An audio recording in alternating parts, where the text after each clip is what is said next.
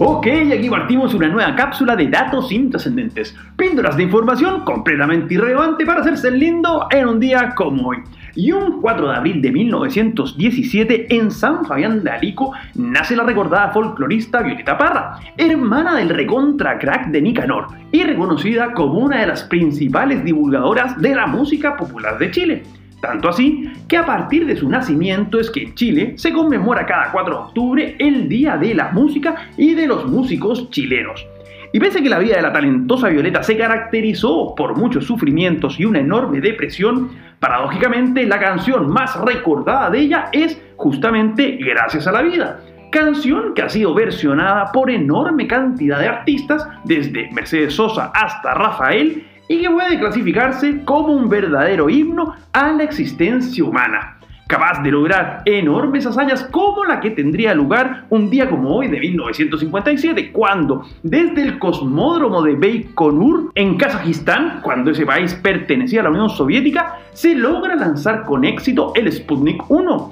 el primer satélite artificial de la historia, dándose comienzo con este hecho la era espacial, y que no solo generaría una competencia entre Estados Unidos y los soviéticos por llegar a la Luna en la década de los 60, sino que además desarrollaría toda una industria que perduraría hasta el día de hoy, ahora con fines exploratorios y con los ojos puestos en Marte, y es que el misterio espacial logra inspirar todo tipo de creaciones, como la canción Cosmic Blues de la buena de Janis Joplin, quien tristemente dejaría este planeta un día como hoy de 1970, uniéndose así al infame Club de los 27, pero no sin antes haber dejado un enorme legado musical que la ungen como una de las mujeres más influyentes de la historia del rock and roll. Y es que su potente voz y su enorme talento lograron que trascendiera generaciones con sus versiones de canciones como Me and Bobby McGee y su enorme interpretación de Piece of My Heart, en la que realmente se siente como Janis se desgarra por un amor incomprendido.